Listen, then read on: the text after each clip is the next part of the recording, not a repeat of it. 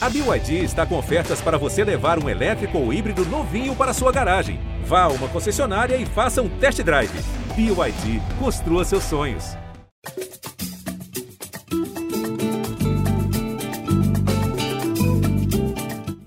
Gringolândia na área, começando o podcast de futebol internacional do GE. No dia seguinte, a mais uma rodada da Liga dos Campeões, a quarta rodada do, da fase de grupo chegou ao fim. E aí a gente está tendo o mata-mata da Champions se desenhando nessa temporada, os primeiros classificados, os primeiros eliminados e algumas equipes aí que são decepções já em 2023, 2024. Eu sou o Jorge Natan e hoje vou ter ao meu lado Daniel Mundim e Thiago Benevenuti para a gente analisar tudo o que rolou nessa rodada da Champions e também projetar quem deve ficar pelo caminho, quem deve fazer as oitavas de final. Vou começar com o Daniel Mundim. Antes, só pedir desculpa para a galera que está nos acompanhando, seja ao vivo, seja no, em todos os agregadores, aplicativos de áudio. A gente tentou fazer o Gringolândia ao vivo ontem, depois da rodada da Champions. Tivemos problemas técnicos e não conseguimos viabilizar tudo, mas estamos agora nessa quinta-feira aqui, trazendo toda a análise. Mundim, seja bem-vindo, meu amigo. Quero saber de você se a gente já está vendo algumas decepções nessa Champions, diante também de alguns já classificados que todo mundo esperava, né? Salve Natan, salve Bené, salve todo mundo ligado aqui na Gringo Live, mais uma Gringo Live de Champions. É, eu acho que essa rodada foi mais para a gente é, avaliar as decepções e as classificações são é justamente isso, quase que protocolares. Os clubes que você realmente esperava avançar e fazer boas campanhas estão fazendo, City, Real Madrid Bayern. Agora as decepções é, foram, foram algumas, algumas é, bem, bem decepcionantes, como os casos do, Manchester United e do Benfica, mas a gente vai, vai aprofundar por aqui. Isso aí, estamos aqui para aprofundar nessa edição de número 241 do Gringolândia, Bené. Quero saber de você que também acompanhou aí toda a rodada de Champions, muitos jogos animados, outros nem tanto. A gente vai falar muito também daquele grupo da morte, né, meu amigo? Grupo da morte que você adora analisar.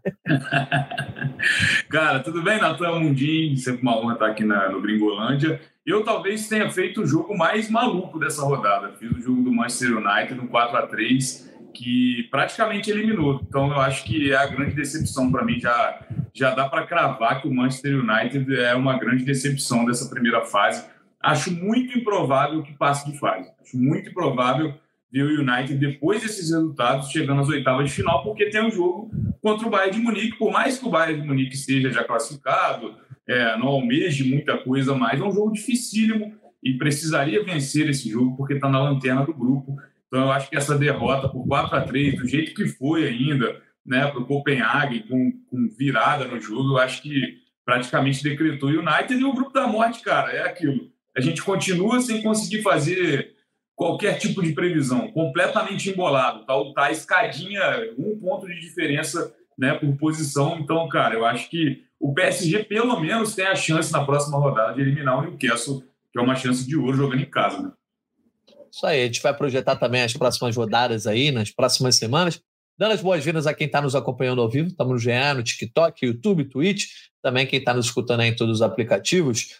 É, antes da gente iniciar, vou trazer aqui a lista né, daqueles que estão classificados na Liga dos Campeões, já se classificaram com antecedência ao final da quarta rodada. Então, nas duas últimas rodadas, como diria Renato Gaúcho, vão só brincar né, na Champions. Obviamente, ainda tem que definir questão de primeira e segunda colocação. Essa nota aí que vocês estão vendo, ó, tá lá no GE. Então tá ali a lista. Ó. Começamos no grupo A, o Bayern de Munique é o que já se classificou, já garantiu e está muito perto aí, né, de, de assegurar, inclusive, a primeira colocação.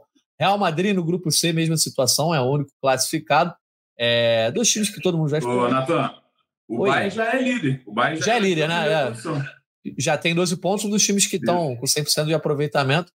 É, e no grupo D a gente tem dois classificados e, consequentemente, também dois eliminados já.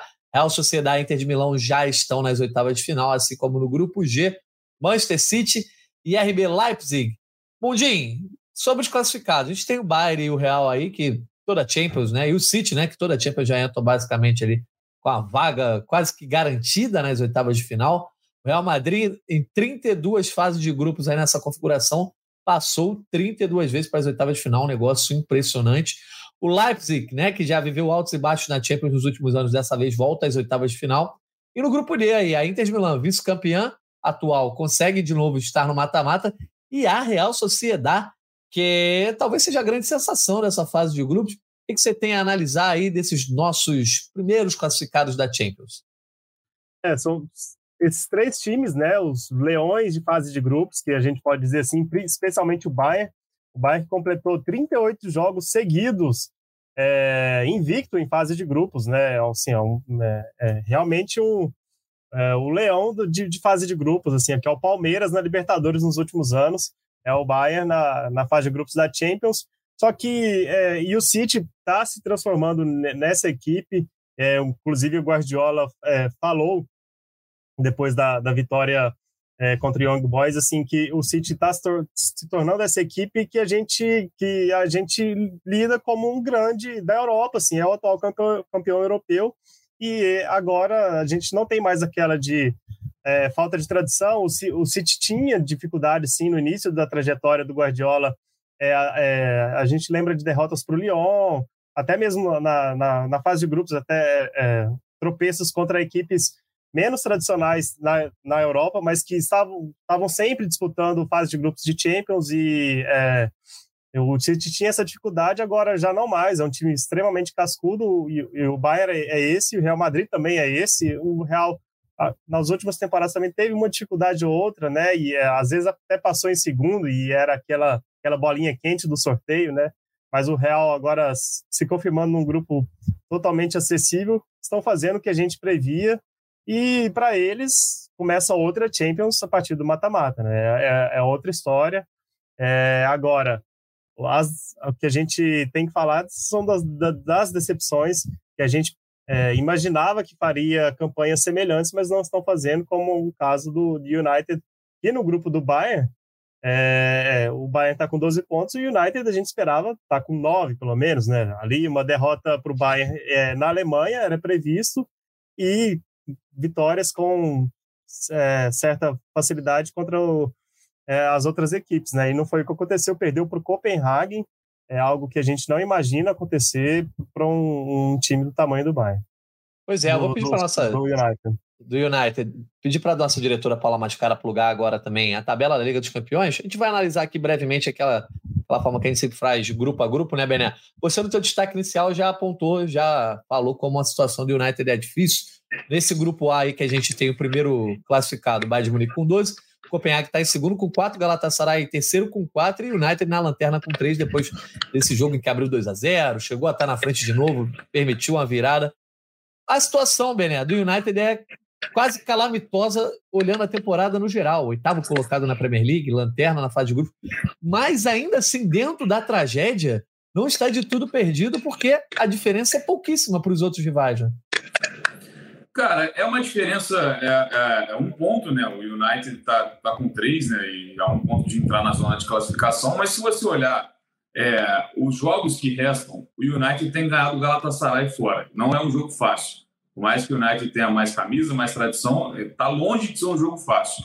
E mesmo que nada. o United ganhe, mesmo que vença esse jogo, vai para seis pontos. E se não ganhar do Bayern na última rodada, que é um jogo muito difícil também, pra, é, é, quase certo de ser eliminado. Se o jogo entre Copenhague e Galatasaray tiver um vencedor, o United está fora. Então, eu acho que assim, é, o United vai ter que fazer o que não fez até agora. Assim, é, duas vitórias seguidas nos jogos que restam, uma delas fora de casa contra o Galatasaray e a outra contra o Bayern de Munique, que é o melhor time do grupo. Por isso que eu acho que é uma situação quase irreversível. Pelo que vem apresentando, pelos problemas que o United tem na temporada, cara, eu acho que é bem difícil. Acho que brigar por uma vaga na Liga Europa acaba sendo é, o mais perto da realidade para o Manchester United nesse momento. E, cara, ontem no jogo até que o United parecia que ia vencer fácil, porque abre 2 a 0 inclusive com a lei do ex, o Royland, é, que é um dos artilheiros da Champions agora com cinco gols, faz dois gols é, e tudo caminhava para um jogo tranquilo. O Copenhague não ameaçava, só que o Rashford foi expulso com 41 no primeiro tempo e aí mudou completamente de figura. É, o Copenhague conseguiu empatar antes do intervalo e aí o fator psicológico também certamente afetou. O United conseguiu ficar na frente de novo, mas depois ali não segurou, tomou essa virada. E aquilo, quando acabou o jogo, eu falei: ah, o United está fora, não, não vejo, é, não tem uma perspectiva de melhora em tão curto prazo. Assim. Falando da temporada como um todo, né? se você falar do campeonato inglês também, é um, é um início de temporada, né? Início, né? Se a gente pode dizer assim ainda, muito ruim do United. E é pois bom é, lembrar é, que o United só está com esses três pontos porque o Onaná defendeu o pênalti nos últimos minutos né, da, da, última rodada. Exato. Era para estar pior. Pois é, era para a situação estar tá pior. Os próximos jogos, né? Dia 29 de novembro, a gente tem Galatasaray e United na Turquia, jogo dificílimo, né? Até o Bayern demonstrou certa dificuldade é, contra o Galatasaray, inclusive ontem, né, na última quarta-feira. E Bayern pega o Copenhague. Depois, na última rodada, Copenhague e Galatasaray na Dinamarca.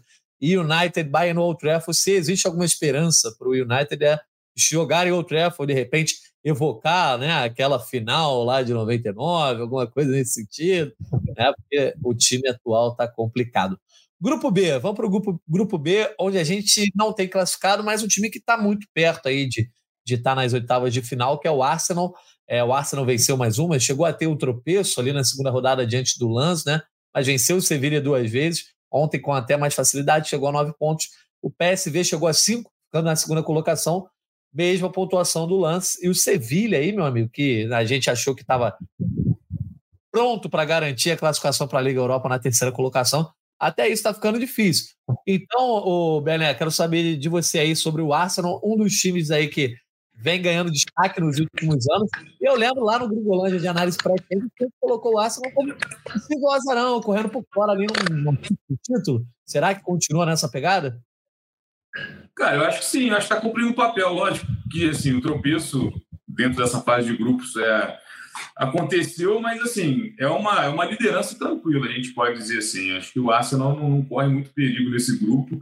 É, o Sevilha talvez seja a grande decepção, mas já passou o mais difícil para o Sevilha já foi. Então, assim, já fez os dois jogos com o Arsenal, então não vejo o Sevilha fora da briga. Mas em relação ao Arsenal, eu acho que é, é sim um time que pode ir longe, porque provavelmente vai ser líder do grupo, vai pegar um segundo colocado nas oitavas, e aí, cara, a confiança é, vai aumentando. Acho um bom time, mantém, é, manteve a base do time da temporada passada e se reforçou. Acho que o time do Arsenal melhorou em relação a material humano, por mais que né, dessa vez não seja líder da Premier League como era essa altura do campeonato na, na temporada passada, eu acho que o Arsenal pode sim sonhar, cara, porque o mata-mata te permite isso.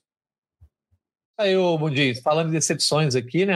Acho que o Sevilla a gente pode colocar nesse bolo, que é o atual campeão da Liga Europa, né? Fechou a temporada, uma temporada que foi conturbada, teve até negócio de Jorge Sampaoli no meio, né? Mas depois entra no trilho, ganha a Liga Europa.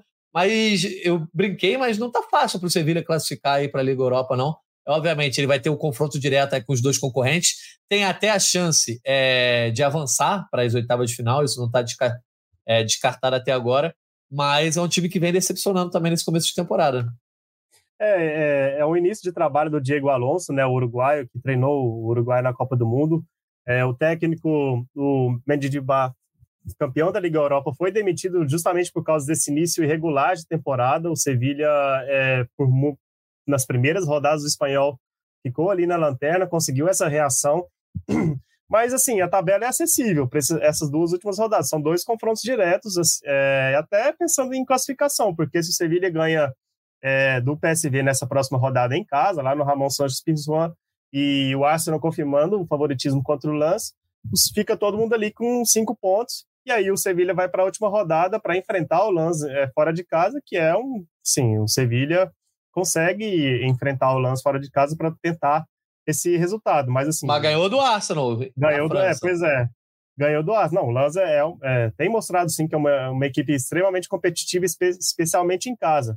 E o Sevilha tem mostrado muitos problemas ofensivos, assim, é um time que tem marcado poucos gols, assim, é, tem tem boa consistência defensiva, mas não faz não, não decide na hora que tem que decidir. Então, assim, é, é, é um pouco decepcionante, sim, porque é um grupo acessível para o Sevilha, para o Sevilha não ter que ir para a Liga Europa, para o Sevilha é, disputar, voltar a disputar um mata-mata de Champions, é, mas ainda não está tudo perdido, não. Eu acho que nessa disputa aí vejo um, talvez o PSV ligeiramente à frente, embora tenha que enfrentar o Arsenal, mas vai enfrentar em casa. É, mas acho que o Sevilha está tá, tá na disputa ainda. Por Boa. essa vaga, Para... né?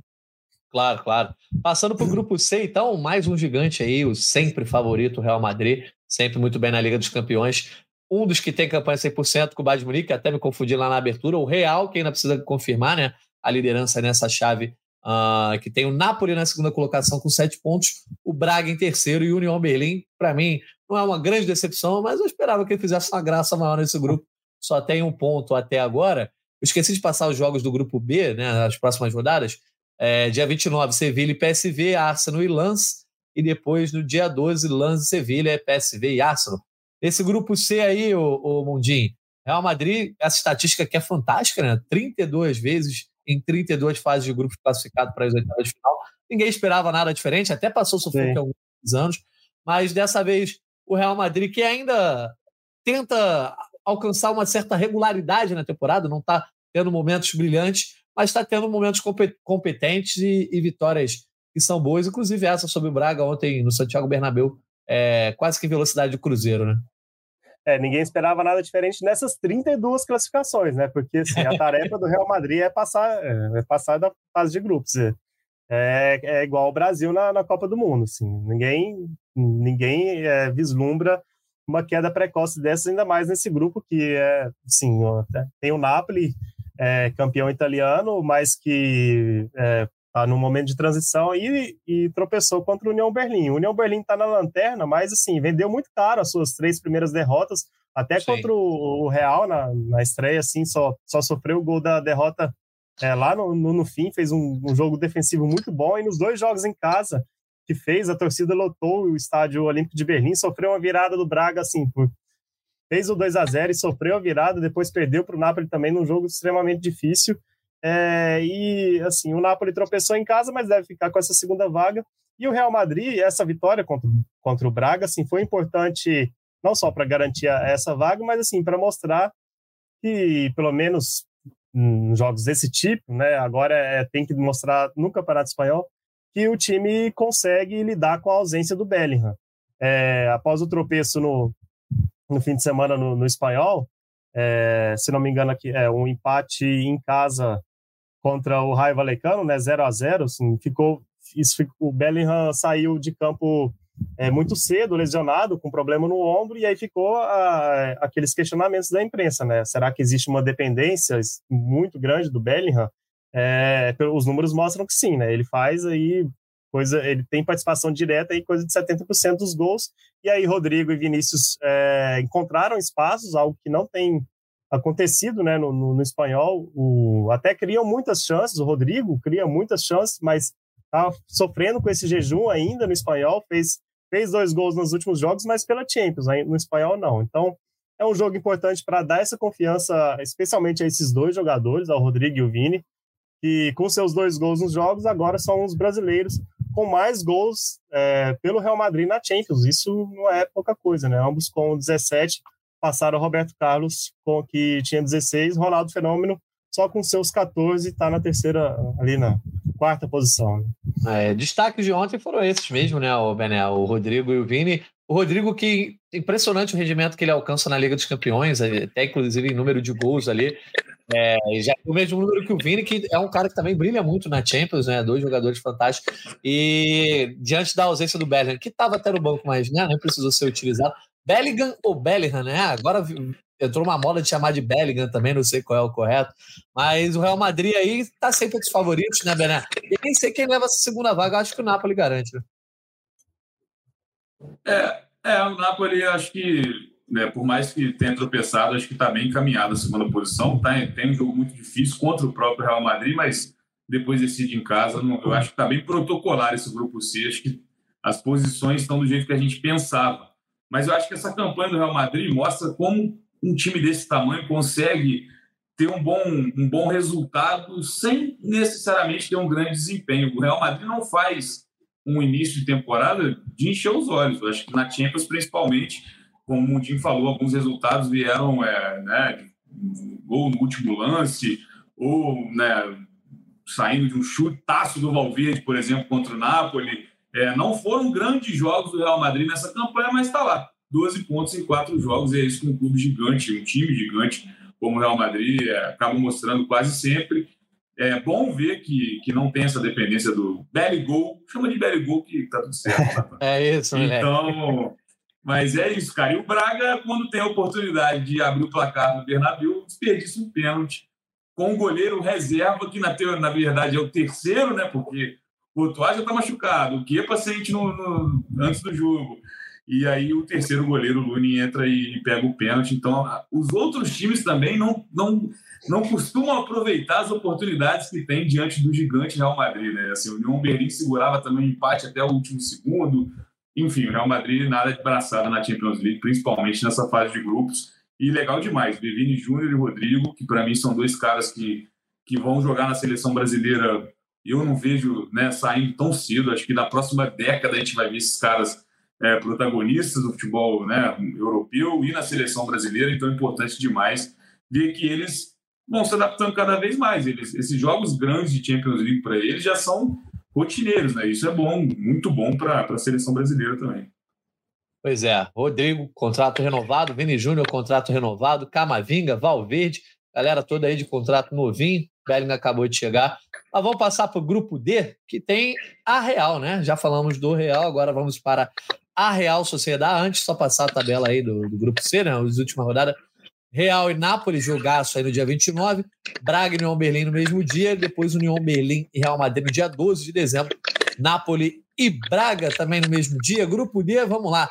Real Sociedade líder com 10 pontos, mesma pontuação da Inter de Milão. Então, os dois times aí alcançando a mesma pontuação, eliminaram também o Salzburg com 3 e o Benfica com zero ponto até agora. Certamente o Mundinho, que adora falar das decepções, daqui a pouco vai falar deles. Mas, ô Bené, quero te ouvir aí sobre a Real Sociedade, cara. Eu lembro lá do Roberto Veloso, né? Um abraço para ele, falando: ah, a Real Sociedade vai dar trabalho nessa Champions.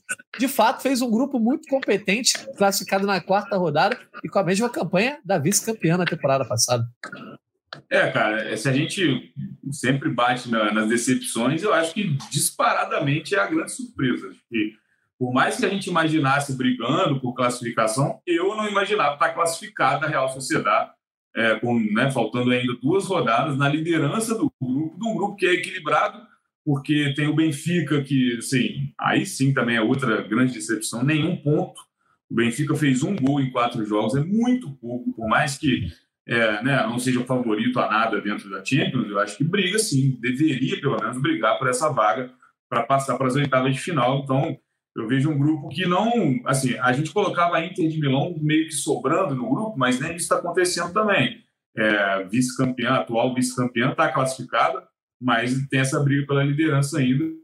Então eu coloco a Real Sociedade, cara, como grande trabalho. Acho que a grande, o grande salto dessa fase de grupos, porque os times que estão classificados, todos a gente já imaginava. Esse não, esse poderia sim brigar, mas na quarta rodada está classificado como líder do grupo sei se você já imaginava, eu não. Não, só o Roberto Veloso, né, Mondi? E é. sobre o Benfica, né? Essa questão da decepção. Ontem eu estava na redação vendo o jogo junto, cara. Poderia ter sido mais, né? O placar foi de 3 a 1 da Real Sociedade sobre o Benfica, mas foi um certo massacre ali, principalmente no primeiro tempo. Foi, foi um massacre. Fez o, fez o 2 a 0 fez o 3 a, o 3 a 0 e aí é, o VAR apontou toque de mão, né, do Merino, se não me engano perdeu o pênalti, e depois fez o 3 a 0 mesmo. E aí, no segundo tempo, sim, já, já se poupou, né? O Benfica conseguiu fazer esse, esse único gol da fase de grupos até, até agora, né? O Benfica, que é uma decepção, assim, por mais que a gente não trate como é na, na, na mesma prateleira dos gigantes, mas, assim, pelo que fez na temporada passada, chegou até as quartas de final, assim, com, e fez um confronto duríssimo com a Inter para poder, de repente, chegar a uma, a uma semifinal mas perdeu e, e trouxe de Maria. É, assim, a gente vislumbrava algo melhor, assim, uma evolução do trabalho do Roger Schmidt, campeão português, é, e reforçado pelo Di Maria, mas perdeu vários nomes, né? O Grimaldo para o Leverkusen, o Gonçalo Ramos para o PSG, que é justamente esse cara para fazer esses gols. Então é uma decepção. É, muito provavelmente não vai pegar nem Liga Europa, e a Real Sociedade, é, fica essa expectativa para o fim da fase de grupos, para ver se a Real Sociedade fica em primeiro ou em segundo, né? É, provavelmente vai ser uma pedra no sapato de qualquer adversário que enfrente, é, considerando que Atlético, Barça e Barcelona confirmem suas primeiras posições, no Real Madrid, no, no, no caso, já, já deve estar em primeiro, e a Real Sociedade fica em segundo, Então a Real Sociedade vai estar tá no caminho aí de, de algum gigante, provavelmente nessa oitava de final, e vai ser vai fazer um confronto duríssimo. Acho que é uma grande candidata a ser essa surpresa da Champions, como foi a Atalanta até outro tempo, o Leipzig, que bateu semifinal. É, o Bruges, né, no, na temporada passada, que fez uma campanha, terminou em, em, primeiro no seu grupo. Então, assim, acho que essa Real Sociedade é um uma das boas novidades dessa fase de grupos que, da Champions que tem sido, tem sido muito morna né, nas últimas temporadas. Boa, isso aí. Grupo D, então, ó, vai ter Real Sociedade Salzburg no dia 29, Benfica Inter de Milão no mesmo dia, no dia 12 de dezembro, Salzburg, Benfica e Inter e Real Sociedade. Chegando no grupo E, que é aquele que eu sempre brinco, né, que ninguém liga, a gente vai dar uma passada rápida, até porque aconteceu algo raro no futebol. O Atlético de Madrid aplicou uma goleada de 6 a 0, meu amigo. 6 a 0, Morata ali brilhando nessa goleada diante do Celtic. E o Atlético Madrid agora é o líder do grupo, né? Tá com oito pontos na primeira colocação. A Lazio tem sete em segundo depois de vencer o Feyenoord, que caiu para terceiro com seis e o Celtic ali na lanterna com um ponto. Um grupo que está bem embolado ali nessa disputa pelas duas vagas, só com o Celtic é, ficando ali um pouco para trás. E aí, Mondinho, rapidinho sobre o Atlético de Madrid. Um dia estranho para o simeonismo? É estranho, até o nosso amigo Salvador Gama, né, que está sempre junto com, a gente, comentou aí, né, pois é, é. a respeito do, do, dos, do Atlético de Madrid, né, que tem dois, é, que fez essa goleada, que é algo muito raro, mas o, o Celtic teve um expulso, teve uma Eda expulso, né, ali, acho que bem no, na metade do primeiro tempo, quando ainda estava 1 a 0 é, e aí o Atlético conseguiu encontrar espaços muito facilmente. O Griezmann está jogando muito, o Griezmann está é, é, tá, tá jogando muito bem, fez, fez dois gols, o Morata fez dois gols, é o artilheiro da competição com cinco gols ao lado do Roylund. E outro destaque desse Atlético é o Samuel Lino, né? O brasileiro Samuel Lino, que se você pesquisar aí, você vai achar uma matéria do nosso Kaique Andrade, cujo título é após é, um, ex-Flamengo que recusou o Corinthians. É o nosso querido amigo Samuel Lino, que está aí brilhando no Atlético, é, depois de fazer boa campanha é, no, no Valência, agora ele está no Atlético. Ele entrou no segundo tempo, é, até foi titular em alguns jogos nessa temporada, mas teve uma lesão e entrou no segundo tempo, fez o gol e as duas assistências para os dois gols finais. Então é o nome para a gente ficar de olho. É um, é um ponta, gosta de jogar ali pela esquerda. É, é o nome para também para ficar no radar aí de, dessa possível renovação de seleção. Entrou bem e fez seu primeiro gol pela Champions. É, apesar da campanha, nada garantido também, nem que passe primeiro Sim. o Atlético, né, o, o, o, o Bené. É, é, eu tenho que ficar de olho porque o próximo jogo é fora de casa e a distância é muito curta, né? Mas é bem interessante. Eu tinha, tinha observado isso também que o Salvador Gama pontuou. Eu nunca imaginei ver a tabela de artilheiros com dois caras do Atlético de Madrid. Na nossa classificação, você vê o escudinho do Atlético de Madrid, o Morato e o Griezmann. Eu falei, tem alguma coisa estranha. Mas é fora da curva, é um resultado legal, tudo bem, mas é, é destoa do que vinha sendo o grupo. É um grupo muito equilibrado por mais que o Celtic tenha saído da briga agora, eu acho que não é nada que seja garantido para o Atlético de Madrid e passar em segundo também é, é, é um fator complicado que você pode pegar é, os grandes favoritos, mas não deixa de ser um resultado que dá ânimo, né? O Atlético segue invicto, mas é, não é um grupo que que está encaminhado, não. Eu acho bem previsível, assim como esse próximo que você vai falar agora, Jonathan. Fala do Grupo da Morte. Chegou a hora, né? Aí você tinha que começar com você mesmo. Grupo da Morte, Grupo F, aquele do PSG que a gente vem falando tanto desde que rolou o sorteio, né? Agora a gente tem o Borussia Dortmund na liderança desse grupo com sete pontos. O PSG ficou na segunda colocação, era o líder, perdeu para o Milan e agora é o segundo com seis. O Milan se recolocou forte na briga com cinco pontos aí depois dessa boa vitória em San Siro, e o Newcastle caindo para a quarta colocação, lanterna com quatro pontos. Mas, amigo, tudo em aberto a distância do líder. Para o Lanterna é de três pontos, né, Bené? Eu acho que tá difícil fazer uma leitura. Obviamente, você já falou da tabela aí. A gente tem PSG e Newcastle na próxima, na próxima rodada, Milan e Dortmund. Aí a gente pode, de repente, ter um cenário um pouco mais claro, né? o Newcastle, tira o Newcastle da briga, né? Se não for matematicamente, é praticamente, porque uma vitória do PSG, né? Pelo menos o Newcastle não ultrapassa mais o PSG depois desse jogo, caso o PSG vença. Só que eu não vejo também o PSG se garantindo ganhando só em casa. Eu não sei se com nove pontos do jeito que está, o PSG se garante, porque se o Milan ganha do Borussia na próxima, é, a, a, disputa fica muito aberta ainda. O PSG teria que pontuar fora na última rodada. Então é um sinal de alerta, por mais que o PSG é, esteja agora na, na, na, zona de classificação e tenha um jogo em casa, eu não sei. Eu acho que uma vitória não garante nada na, contra o Newcastle. Nem sei se essa vitória vem, porque é tudo equilibrado e acaba que o Newcastle, que parecia que ia engrenar também, né, perde dois jogos seguidos e se complica muito. O Newcastle, esse jogo vai ser uma final, até em relação a disputar a Liga Europa, porque né, se o Milan, se os dois mandantes vencerem na próxima rodada, a situação do Newcastle é praticamente de determinar a lanterna. Então, é, são jogos que infelizmente acontecem no mesmo horário. Né? Eu queria muito poder dar atenção aos dois, né, como já né, em algumas rodadas é possível, mas, enfim, são dois jogos bem, bem interessantes e eu não vejo nenhum favoritaço também. Milan e Borussia Dortmund, não consigo apostar todas as minhas fichas no Milan, porque o Borussia, ao contrário do Newcastle, né, começa mal, mas depois engrena e é líder. Enfim, é, é, o grupo mais difícil. A gente, já, a gente já sabia disso, né, que era o grupo mais difícil Sim. de prever qualquer tipo de coisa. É, Bené, é aquela coisa que o, o, o Mundinho, que o Bené vinha falando lá desde as primeiras análises, né? Ele ia secar o PSG, existe uma chance, né? Tudo bem, o PSG tem esse jogo contra o Newcastle, mas se não fizer a sua parte, ele chega super pressionado nesse duelo na Alemanha contra o Borussia Dortmund. E assim, no campeonato alemão não tá lá essas coisas, mas a Champions tem fazendo, vem fazendo uma boa campanha e é o líder do grupo, bem ou mal. É, não, o Dortmund tem feito bons jogos, assim, é, é, é, só você não se chamar Bayern de Munique, assim que o Dortmund parece é. que porque teve agora mais um, mais uma derrota, é, né? É. Dá nem para ver mais o jogo, você já sabe qual vai ser o resultado do Der Clássica. Uhum. Eu, infelizmente, não vou lembrar quem, mas é, alguém no Twitter falou assim: ah, nesse momento o Galvão Bueno é, alemão tá dizendo, tá em crise, chama, chama o Dortmund, né, pro, pro Bayern, né?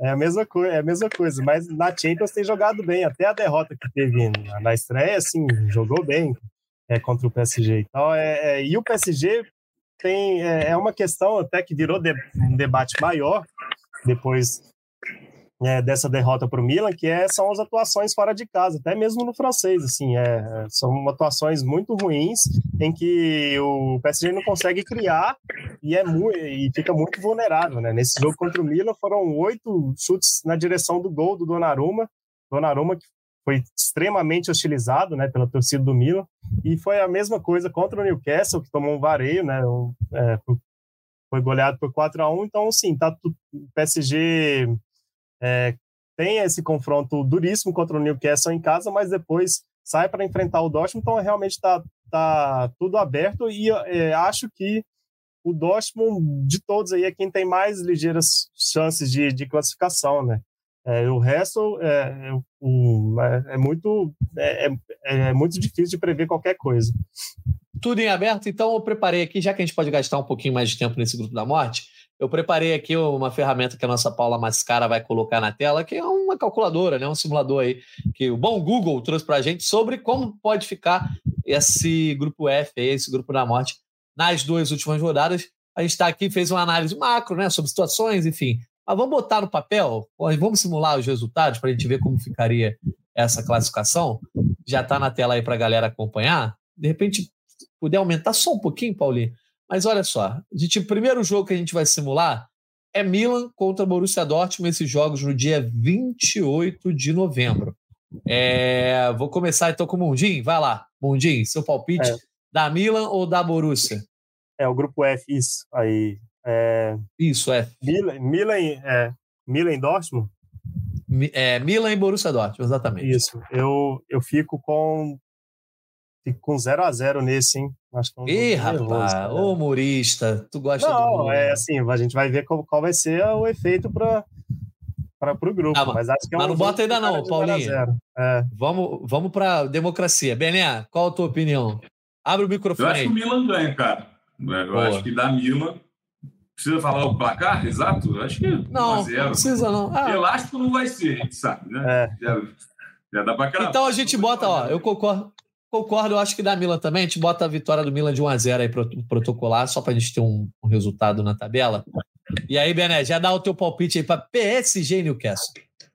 Acho que da PSG. Eu acho que o Newcastle sentiu né, acho que os jogos né, pesados assim e é para o Newcastle o jogo mais difícil dessa fase de grupos. Então acho que vai né, decretar essa eliminação. Infelizmente o Newcastle nessa volta eu tinha uma expectativa muito grande mas cai no grupo da morte também. Enfim o sorteio não foi não foi amigo do Newcastle dessa vez. Acho que da PSG 2 a 0 beleza. Mundinho para você? 2 a 0 é isso aí. Também acho que PSG em casa é, é outro e é um confronto Qatar versus Arábia Saudita, né? Eles vão estar mordidos. É, rapaz. Pela derrota em casa e derrota no, jogo de ida, 2 a 0 Pode botar então aí, Paulinha, 2 a 0 para o PSG no Newcastle. E aí vou te pedir só para a gente descer um pouquinho, só para dar uma olhada como ficaria a classificação ao fim dessa quinta rodada. Teria o Borussia... Isso aí, ó.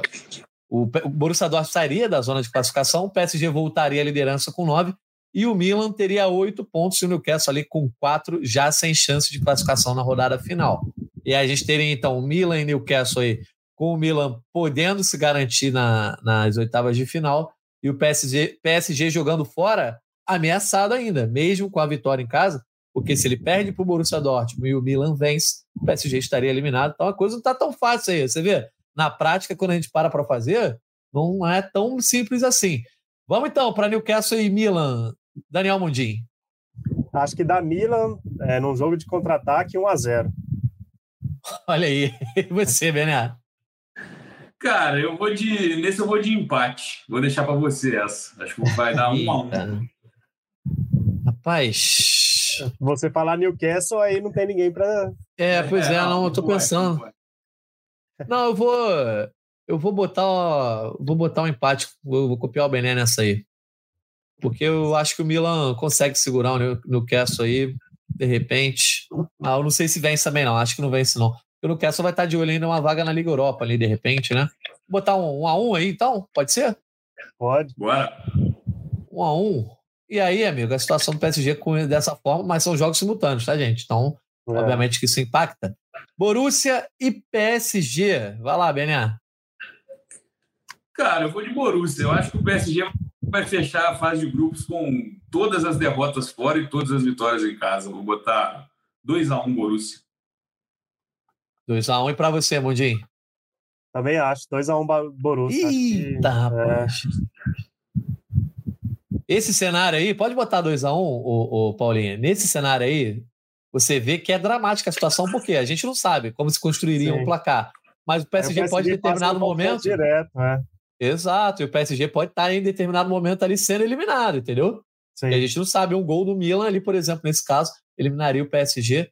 Mas enfim, essa é só uma brincadeira nessa nossa simulação. O Borussia passa primeiro com 10, PSG em segundo com 9, mesma pontuação do Milan, mas pelo confronto direto da PSG na segunda colocação. Um terror, de repente, ou não terror, mas de repente um susto aí para quem passar em primeiro nos outros grupos. E o Newcastle na lanterna. Valeu, Paulinha. Pode tirar da tela aí. É só, Ô, Natália, aí, aí é bom para essa última rodada, né? Alguém avisar para o PSG dar todos os detalhes do regulamento, né? Porque você lembra que na rodada, na última rodada da, da última Champions, né? O PSG estava ali vencendo o Maccabi Haifa, né?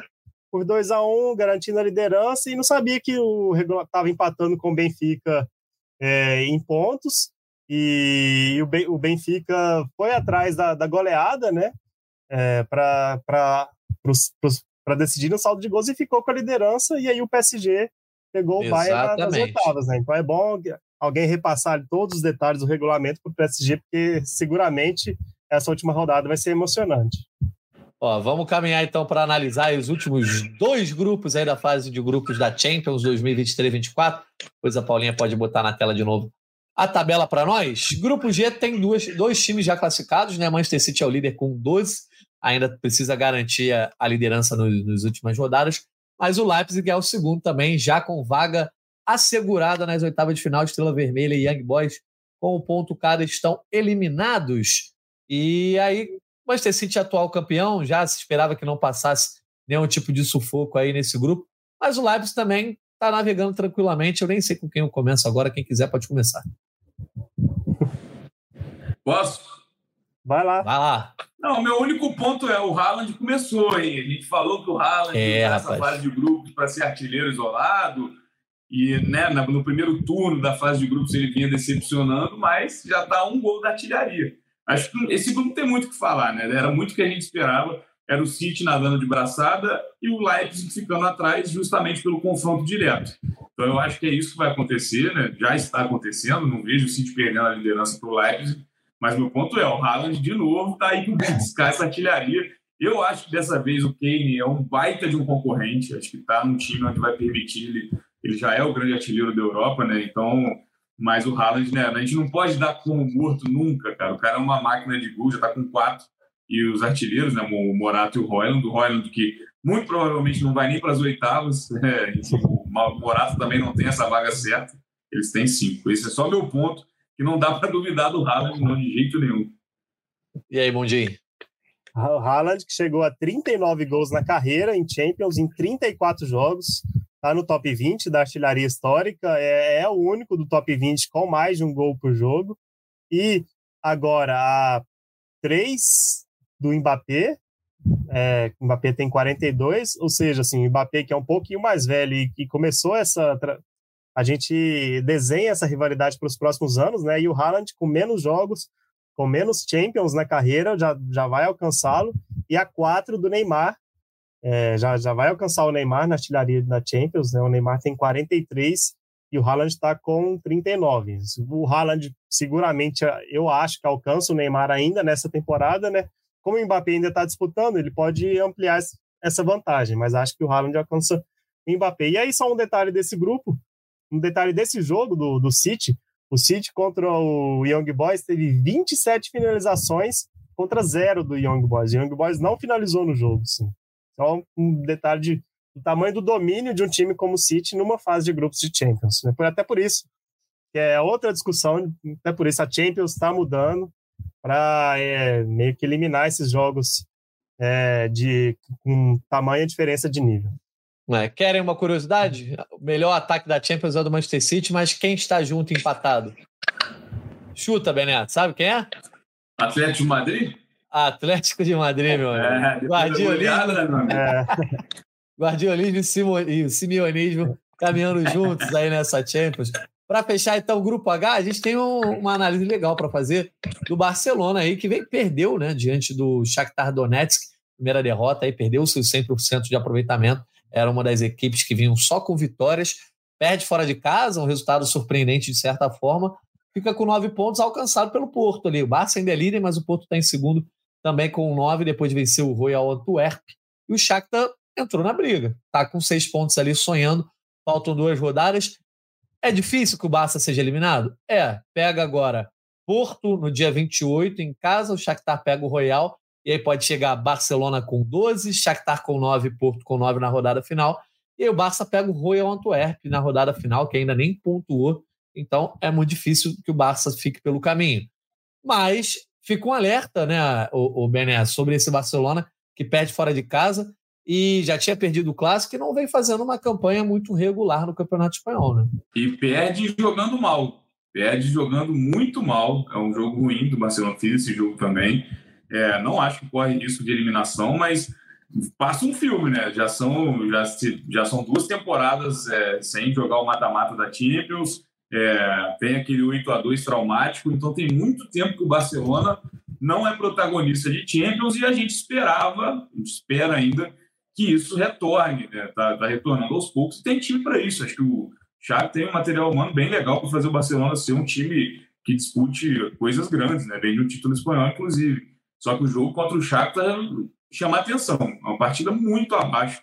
O Barcelona, obviamente, é mais time que o Shakhtar, mas assim, não deu nem esperança de poder vencer o jogo. Continua líder, o adversário da próxima rodada é o Porto, dá para tropeçar, mas a rodada final, né? Você pega um saco de pancada do grupo, acho que o Barcelona teria que ser uma tragédia muito absurda para o Barcelona ficar fora das oitavas, mas de qualquer forma é um alerta, cara. Acho que para até para o mata-mata, até para o Barcelona poder jogar de igual para igual com os maiores, né? Com os times que, que têm melhor fase nessa Champions League. Me chamou a atenção isso, como o Barcelona jogou mal. Acho que é, eu tinha visto jogos melhores até nessa temporada. Esse contra o Shakhtar talvez tenha sido um dos piores.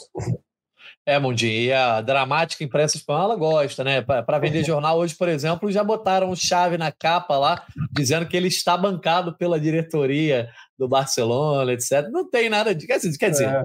pode até ter, mas é, não é momento de crise a esse ponto também. Até um técnico que tem moral, que foi campeão, conseguiu ser campeão espanhol. É, mas é um alerta, eu acho que muito nesse, nesse sentido que o Bené falou, né? É, se perdeu para o Shakhtar agora, não está conseguindo essa regularidade, o mata-mata não é muito confiável, né? Sim, não, não. É a principal. Se acho que o Barcelona passa, assim, pode até tropeçar contra o Porto, mas aí depois fecha contra o Real Antwerp, que assim, não, não demonstrou nada até agora, então passa, mas aí, aí a, a, principal dúvida é diante de grandes, grandes times, né? De repente tem sorte no sorteio e pega alguém, é, um, um adversário menos competitivo nas oitavas, mas aí chega nas quartas, aí é, é difícil para um time que está duas temporadas sem atingir o mata-mata, né? Esse é o principal objetivo do Barça nessa temporada, voltar a ter o protagonismo europeu. E tem vários jogadores, assim, é, em fase um pouco questionável. O principal deles é o Lewandowski, né? Vive seu, seu principal jejum é, desde que se tornou esse artilheiro que a gente conhece. Assim, se não me engano, são seis jogos sem, sem marcar. É, o Barça lidou com vários problemas físicos, esses jogadores estão retornando e o time não retorna ao, ao, bom rendimento que teve no fim da temporada passada e um pouquinho no início dessa. Então, é, esse Barça não.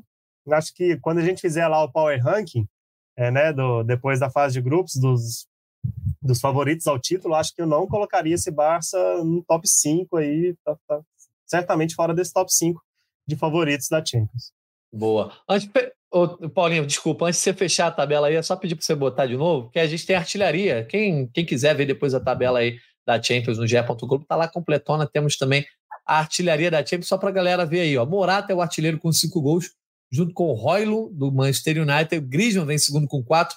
Evanilson, destaque legal, com quatro gols também, brasileiro aí, ex-fluminense. Empatado com Harry Kane, Haaland, e aí depois tem uma galera com três. Valeu, Paulinho. E agora, para a gente fechar, gente, lembra que daquela vez a gente fez uma análise é, do, do ranking que a UEFA traz e faz com um algoritmo, enfim, análise de, de dados, etc., que coloca, estabelece uma pontuação para os jogadores de acordo com essa análise da performance. E esse ranking tinha o Gabriel Jesus como líder uh, ao fim da terceira rodada. Esse ranking muda a cada rodada, gente, por causa da pontuação, por causa de gol, por causa de tudo. É muito difícil que mantenha. Só lá para a reta final que ele começa a estabilizar. Queria que a Paulinha botasse na tela aí também esse ranking da UEFA, porque o Gabriel Jesus surpreendeu muita gente na liderança. Agora o líder eu acho que é meio que uma barbada. Erling Haaland, né? A gente já estava aqui exaltando ele. Já é o líder desse ranking, né? Tem aí é, quatro gols nos últimos três jogos, dez finalizações no alvo, seis fora do alvo. E a dupla do Atlético entra junto nesse ranking aí por conta dessa goleada, Morata e Griezmann. Harry Kane, que o Bené depois vou até levantar a bola para ele falar sobre uma matéria legal que ele fez sobre o Kane aí, que está no ar no GE, é o quarto colocado, o Royland com o quinto, mas o Gabriel Jesus persistente ali, ó, mesmo sem jogar, mesmo lesionado, parecendo em sexto ali, legal também. Mas é isso, Mundinho. Cada vez mais acho que a gente vai ver o Haaland, o Bellingham, o Mbappé, o próprio Kane aparecendo nas primeiras colocações. O Morata e o Griezmann estão tirando uma onda nesse momento.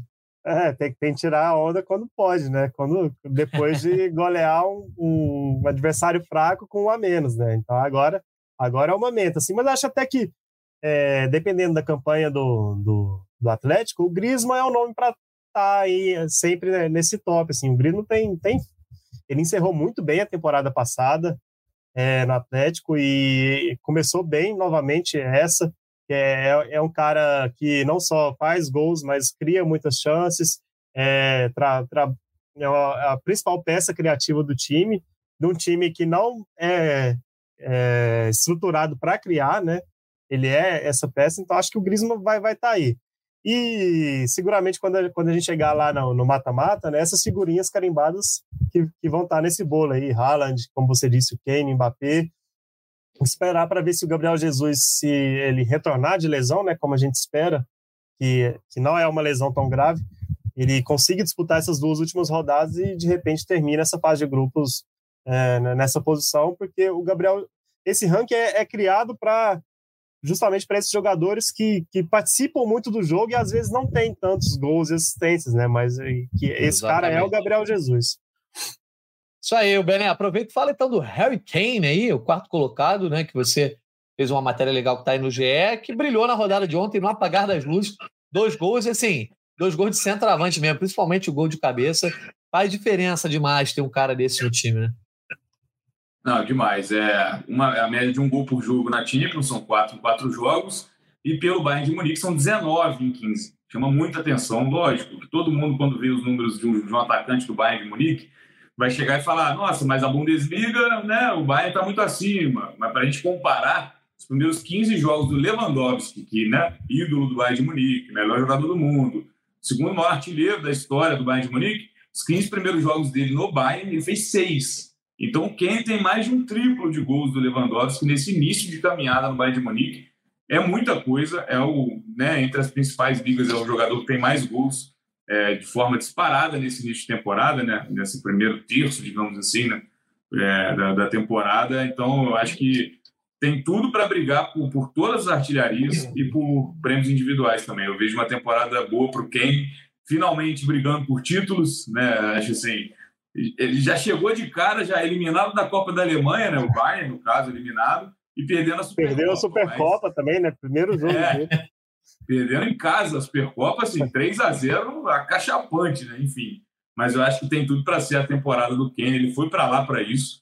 Então, eu acho que é bem interessante esse, esse começo dele no Bayern de Munique e tem que valorizar. E eu acho que é uma temporada também que pode ser a dele em relação à, à seleção também. Lembrando que a gente tem a Eurocopa no meio do ano que vem e eu vejo a Inglaterra muito forte, pô. A Inglaterra tem Bellingham e Kane. Só de cara você já vê dois protagonistas do futebol mundial é, na seleção inglesa, então pode muito bem ser um fator determinante, né? Se o Bayern chegar longe, a Inglaterra também chegar longe, por que não o Kane aparecer é, ganhando a próxima bola de ouro? Mas isso é papo para daqui a muitos meses. Só que eu acho esse início bem interessante do Kane. Boa. Inglaterra que eu tô apostando desde 2018 e até agora só Uma tá hora secando. vai, né? não é possível. Uma é, hora vai. Exatamente. Mas, ó, a galera que quiser clicar, tá lá a matéria. Kane brilha no Bayern e dispara como artilheiro da Europa em 2023 e 2024. É isso, vamos caminhar para encerrar aqui o nosso podcast Gringolândia, mais uma edição falando da Liga dos Campeões. É, só deixar um abraço para a galera que estava aqui com a gente no chat. O senhor Saitama, Salvador Gamão, que é um ouvinte assíduo aqui, valeu Salvador sempre pela audiência. Washington Lins, Wellington Oliveira, João Miguel Pereira, Arthur Angelical, o Gustavo Samuel aqui dizendo que apresenta o programa Esporte Mineiro, um abraço para ele, Nicolas Maciel, Leone da Silva. É isso, olha só. Então, Liga dos Campeões, já falou, volta no final agora de novembro. Tem data FIFA nesse meio do caminho, tem os campeonatos nacionais, nacionais rolando e a gente vai voltar com o Gringolândia na semana que vem para tratar sobre tudo isso. Daniel Mudim, teu destaque final. Ah, destaque final para essa data FIFA que chega com Brasil e Argentina, né? Um, é, o grande jogo da campeã do mundo depois da, de conquistar o seu título aqui né, no Maracanã, no Rio de Janeiro, com o Fernando Diniz, campeão da Libertadores. É um jogo de grande atrativo e também data FIFA para decidir assim, vários classificados da Eurocopa, né? Vai, a Eurocopa de 2024 vai se desenhar nessa data FIFA é, com quase todos os seus classificados garantidos. Isso aí, ó. Antes da gente para o destaque final do Bené, falei de campeonatos nacionais, vou aproveitar o gancho aqui para falar do Cartola Express, né? Que mais uma vez tem disputas aí abertas para o fim de semana nos principais campeonatos da Europa. Campeonato espanhol, campeonato italiano e campeonato inglês. Campeonato espanhol na 13 terceira rodada tem a disputa da rodada completa, o mercado fecha aí no dia 10, 5 da tarde. Campeonato italiano, 12 segunda rodada, também disputa de rodada completa. Só que os dois primeiros jogos da sexta-feira não, não vão ser válidos. E no campeonato inglês, 12 rodada, apenas para os jogos de domingo, tá, galera? Então, quem não conhece Cartola Express, vai lá, faz, faz lá sua fezinha, sua, sua toda a configuração ali, que a galera pode tirar um troquinho para curtir diante do fim de semana de, de campeonatos na Europa. É isso, Bené, teu destaque final. Não, cara, eu acho que o destaque final é, é, Eu vou deixar com o Evanilson. Acho que é legal ver um brasileiro é, se destacando, dando mais opção. Acho que o Diniz já abriu o leque dele, por exemplo, para atacantes. Ele já não leva o Richard, inclusive, que passou por cirurgia hoje. Ele já vai, já, já, já aposta não só no Hendrick, mas no João Pedro. E o Evanilson acaba aparecendo como mais um nome, né? Tá com quatro gols na Champions. é, e vai enfrentar o Barcelona. Acho que o próximo jogo é o mais complicado para ele. Mas quem sabe a gente não tem um brasileiro né, diferente do que a gente está acostumado, está habituado a aparecer fazendo gols e, assim, brilhando no Porto, o mercado europeu já olha de outro, de outro jeito, né? Enfim, acho que aparece como mais uma boa opção. E eu estou ansioso para esse Brasil e Argentina, porque eu acho que vai ser o Brasil mais diferente que a gente vai ver. A gente não vai ter Casimiro e Neymar, por exemplo. Né? A gente vai ver o Diniz mexendo bastante no time no início da data FIFA, né? O outro jogo também é zero fácil contra a Colômbia. Então, estou bastante ansioso para essa próxima data FIFA, porque vai ser uma seleção ainda mais com a cara do Diniz e com novas peças, né? Então, acho que isso que, que tem de atrativo, além, claro, qualquer Brasil e Argentina com Messi no Maracanã, então, meu amigo, qualquer um é, é atrativo. Isso aí, data FIFA chegando, mas a gente ainda volta antes da data FIFA. A gente vai estar comentando sobre isso, né? Vai projetar isso. Vai certamente analisar tudo que rolar também, principalmente pelas classificações que já vão rolar, de começar a desenhar bem essa Euro 2024. Mas é isso, a gente agradece a audiência, todo mundo que acompanhou aqui a gente. Valeu, Mundim, valeu, Bené, um abraço para vocês, um abraço para Paula Mascara, para o Maurício Mota, que ajudaram a gente aqui no backstage hoje. Galera, voltamos na próxima semana com mais um Gringolândia, podcast de futebol internacional do GE. Um abraço e até a próxima.